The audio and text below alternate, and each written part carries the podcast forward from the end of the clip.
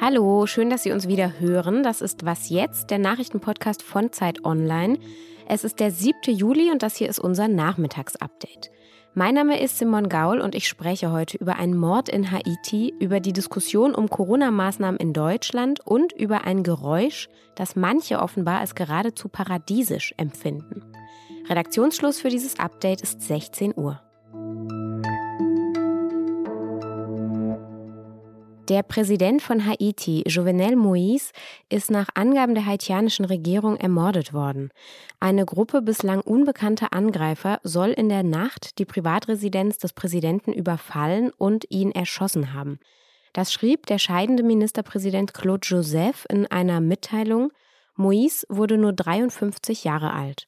Auch seine Ehefrau wurde von einer Kugel getroffen und liegt jetzt gerade im Krankenhaus. Moïse hatte Haiti zuletzt per Dekret regiert, weil die letzte Parlamentswahl gescheitert war, unter anderem auch wegen Protesten gegen ihn selbst. In den vergangenen Monaten, da forderten Oppositionspolitiker immer wieder den Rücktritt des Präsidenten.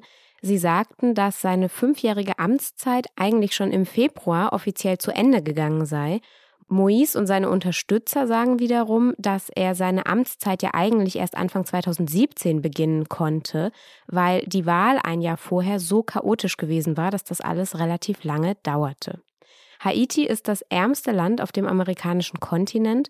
Es gibt viele Entführungen, Lösegeldzahlungen und auch viel Korruption. Und Moïse war bei großen Teilen der Bevölkerung sehr unbeliebt. Wie lange brauchen wir noch Corona-Einschränkungen? Darüber diskutieren Politik und Wissenschaft ja zurzeit. Außenminister Heiko Maas hatte gestern zum Beispiel gesagt, wenn alle Menschen in Deutschland ein Impfangebot haben, dann gäbe es rechtlich und politisch keine Rechtfertigung mehr für diese Einschränkungen. Großbritannien prescht ja jetzt auch in knapp zwei Wochen mit einer Art Großexperiment ohne Corona-Maßnahmen vor. Gesundheitsminister Jens Spahn hat jetzt heute Morgen aber im Morgenmagazin der ARD gesagt, dass er so ein Vorgehen für Deutschland noch nicht planen würde. Er sieht diese ganze Sache noch ein bisschen anders, auch als sein Regierungskollege Maas. Alles hänge laut Spahn von der Impfquote ab. Man solle jetzt aufpassen. Nicht Versprechungen machen, die wir schwer halten können. Die Maske im Innenraum, insbesondere wenn mehrere in einem Innenraum sind im Herbst und Winter, äh, die wird es auch äh, wieder brauchen. Das ist sehr, sehr klar. Er rief nochmal dazu auf, dass sich möglichst viele Menschen im Sommer impfen lassen sollen. Er sagte auch, er hoffe, dass sich auch viele Kinder und Jugendliche impfen ließen, auch wenn es jetzt noch keine allgemeine STIKO-Empfehlung dafür gibt. Das ist hier ein Teamspiel, das ist eine Teamaufgabe. Wenn wir, wenn Deutschland, wenn Europa raus will aus dieser Pandemie, brauchen wir eine hohe Impfquote. Erinnern wir uns nochmal an den Dieselskandal. Da gab es ja eine Musterfeststellungsklage gegen VW, bei der das Gericht einmal geklärt hat, ob generell den Verbraucherinnen und Verbrauchern Schadenersatz zusteht. Der Verbraucherzentrale Bundesverband, das ist der VZBV, der will jetzt auch ein solches Verfahren für Mercedes-Fahrerinnen und Fahrer in Gang bringen. Das Oberlandesgericht Stuttgart, das soll also jetzt klären, ob eben diesen Mercedes-Fahrerinnen und Fahrern auch Schadenersatz zusteht.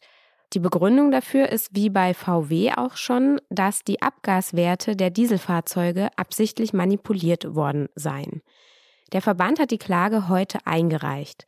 Daimler bestreitet bis heute, dass die Abgaswerte in den Autos vorsätzlich manipuliert worden seien und das Stuttgarter Gericht soll diese Frage jetzt eben abschließend klären.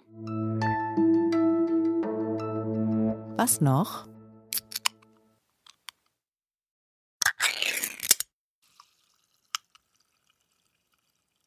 Haben Sie es erkannt?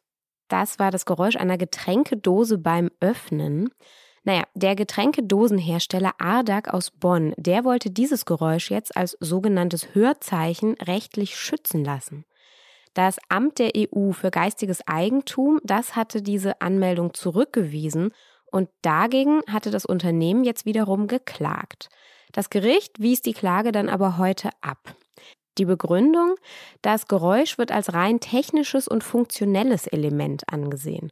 Und außerdem seien die Klangelemente nicht prägnant genug, um sich von vergleichbaren Klängen im Getränkebereich zu unterscheiden.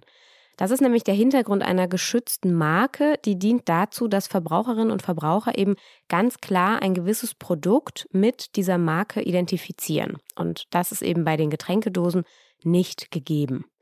Na dann, Prost! Das war unser Update. Morgen früh hören Sie dann meine Kollegin Rita Lauter in der Frühsendung. Sie spricht nochmal ausführlicher über das Thema Kinderimpfungen und zwar mit unserer Autorin Steffi Henschke aus Israel, denn dort, da wurden ja bereits tausende Kinder gegen Covid-19 geimpft.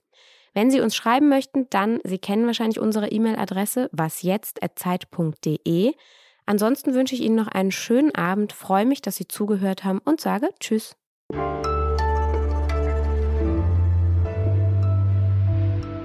Ich habe übrigens gerade, als ich nach so einem Sound im Internet gesucht habe, festgestellt, dass es wirklich viele Menschen gibt, die versuchen, den perfekten Dosen-Zisch-Sound herzustellen. Mein Lieblingszitat war von einem Nutzer, der schrieb dann: Let the sweet music of the can being opened take you to a land of sweet paradise. Also ab ins Dosenparadies.